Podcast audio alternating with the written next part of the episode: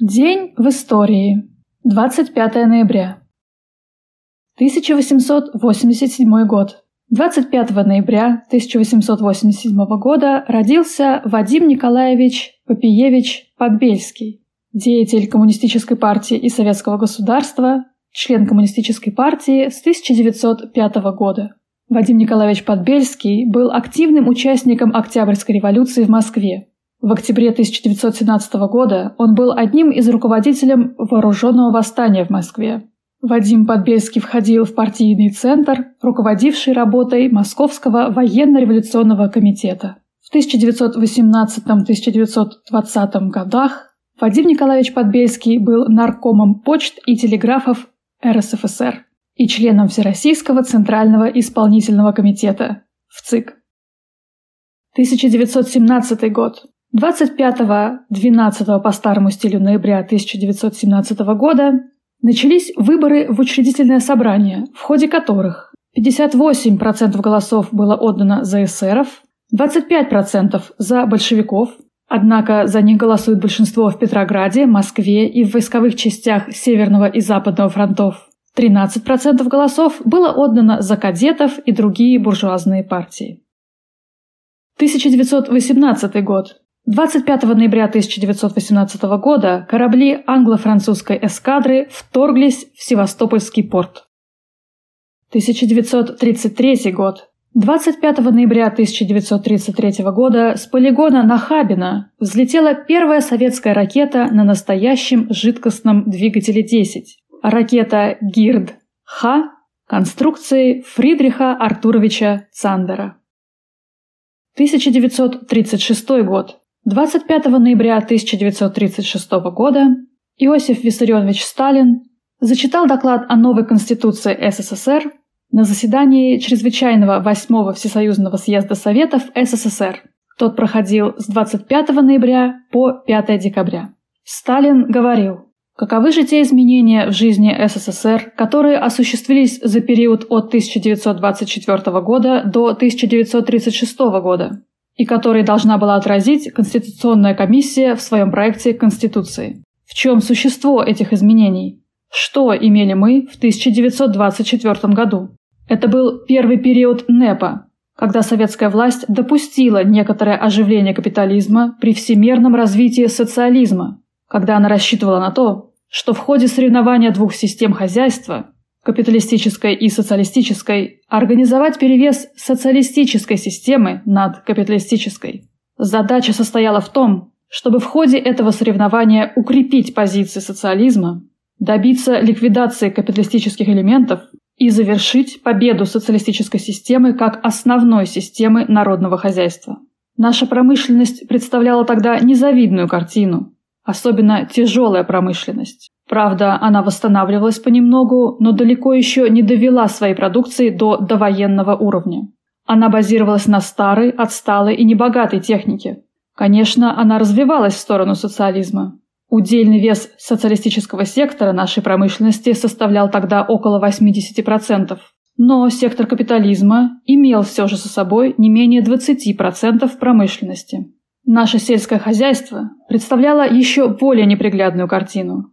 Правда, класс помещиков был уже ликвидирован, но зато класс сельскохозяйственных капиталистов, класс кулаков, представлял еще довольно значительную силу. В целом, сельское хозяйство напоминало тогда необъятный океан мелких единоличных крестьянских хозяйств с их отсталой средневековой техникой, в этом океане в виде отдельных точек и островков существовали колхозы и совхозы, которые не имели еще, собственно говоря, сколько-нибудь серьезного значения в нашем народном хозяйстве. Колхозы и совхозы были слабы, а кулак был еще в силе. Мы говорили тогда не о ликвидации кулачества, а об его ограничении. То же самое надо сказать насчет товарооборота в стране. Социалистический сектор в товарообороте составлял каких-нибудь 50-60%, не больше а все остальное поле было занято купцами, спекулянтами и прочими частниками. Такова была картина нашей экономики в 1924 году. Что мы имеем теперь, в 1936 году? Если мы имели тогда первый период НЭПа, начало НЭПа, период некоторого оживления капитализма, то мы имеем теперь последний период НЭПа, конец НЭПа. период полной ликвидации капитализма во всех сферах народного хозяйства. Начать хотя бы с того, что наша промышленность выросла за этот период в гигантскую силу. Теперь уже нельзя назвать ее слабой и технически плохо оснащенной. Наоборот, она базируется теперь на новой, богатой современной технике, сильно развитой тяжелой индустрией и еще более развитым машиностроением. Самое же главное в том, что капитализм изгнан вовсе из сферы нашей промышленности, а социалистическая форма производства является теперь безраздельно господствующей системой в области нашей промышленности. Нельзя считать мелочью тот факт, что наша нынешняя социалистическая индустрия с точки зрения объема продукции превосходит индустрию довоенного времени более чем в 7 раз. В области сельского хозяйства вместо океана мелких единоличных крестьянских хозяйств с их слабой техникой и засилием кулака мы имеем теперь самое крупное в мире машинизированное, вооруженное новой техникой производства в виде всеобъемлющей системы колхозов и совхозов, Всем известно, что кулачество в сельском хозяйстве ликвидировано, а сектор мелких единоличных крестьянских хозяйств с его отсталой средневековой техникой занимает теперь незначительное место. Причем удельный вес его в сельском хозяйстве в смысле размера посевных площадей составляет не более 2-3%. Нельзя не отметить тот факт, что колхозы имеют сейчас в своем распоряжении 316 тысяч тракторов мощностью в 5 миллионов 700 тысяч лошадиных сил, а вместе с совхозами имеют свыше 400 тысяч тракторов мощностью в 7 миллионов 580 тысяч лошадиных сил. Что касается товарооборота в стране, то купцы и спекулянты изгнаны вовсе из этой области. Весь товарооборот находится теперь в руках государства, кооперации и колхозов.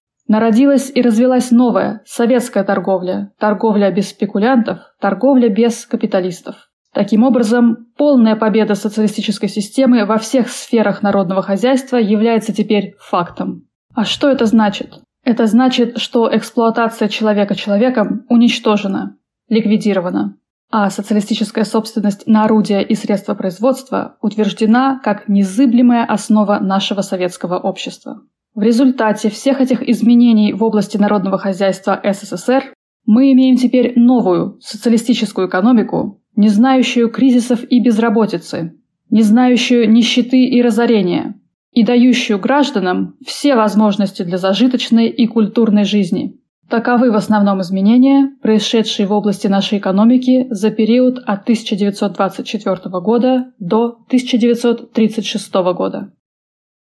1936 год. Антикоминтерновский пакт. 25 ноября 1936 года в Берлине Германия и Япония заключили международный договор, пакт, создавший двусторонний блок этих государств, направленный против коммунистического интернационала, Коминтерна. В ноябре 1937 года к антикоминтерновскому пакту присоединилась Италия в лице Бенито Муссолини, а позднее еще ряд государств, которых к власти пришли правительства, разделяющие ультраправые идеологии нацизма и итальянского фашизма, либо правительства, крайне отрицательно относящиеся к СССР и коммунизму в целом. В 1939-1940-х годах пакт превращен в открытый военный союз, подкрепленным двухсторонним стальным пактом. 24 февраля 1939 года к пакту присоединились Венгрия и Маньчжоу-Го. 26 марта 1939 года в условиях продолжающейся испанской гражданской войны и под давлением Германии Антикоминтерновский пакт подписало правительство генерала Франко. 25 ноября 1941 года антикоминтерновский пакт был продлен на пять лет. Тогда же, на фоне военных успехов Третьего рейха, к нему присоединились Финляндия, Румыния, Болгария, а также существовавшие на оккупированных немцами территориях марионеточные правительства Хорватии, Словакии и Дании. В Азии к Союзу присоединилось образованное японцами на оккупированной ими части Китая правительство Ван Цзинвея. Кроме того, Турция имела в нем статус наблюдателя. 1941 год. 25 ноября 1941 года надводный корабль-сторожевик «Бриз», на котором командиром был старший лейтенант В.А. Киреев, совершил первый на Северном флоте таран вражеской подводной лодки. Находясь на линии дозора, которая на карте соединяет мысы Святой Нос и Канин Нос, Бриз в условиях плохой видимости обнаружил немецкую подводную лодку У-578. Командир направил Бриз в середину лодки. За совершенный подвиг весь экипаж корабля был награжден орденами и медалями. 1942 год. 25 ноября 1942 года было подписано Советско-французское соглашение о формировании на территории СССР французской авиационной эскадрильи. 26 ноября 1942 года первая группа французских пилотов получила въездные визы в СССР.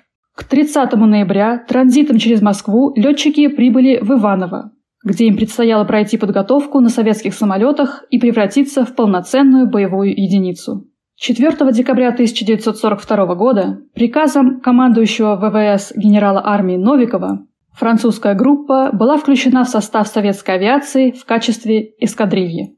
Подготовительный период завершился 22 марта 1943 года, когда эскадрилья «Нормандия» была направлена на Западный фронт, где была включена в состав 303-й истребительной авиадивизии Первой воздушной армии. 5 апреля 1943 года летчики Нормандии приняли первый бой. 1943 год. День основания Иортанской коммунистической партии. 1950 год. 25 ноября 1950 года в ходе Корейской войны китайская армия начала свое первое крупное наступление, следствием которого стало тяжелое поражение войск ООН. Войска Китая преподали своему противнику тяжелый урок. Даже значительно уступая в технике и большинстве видов вооружения, благодаря грубым просчетам армии США, своему знанию местности и соблюдению секретности, они смогли нанести американцам и их союзникам одно из самых серьезных поражений за всю войну. Несмотря на понесенные потери, по итогам войны в Корее Китайская Народная Республика заставила уважать себя как серьезную политическую и военную силу. 1956 год.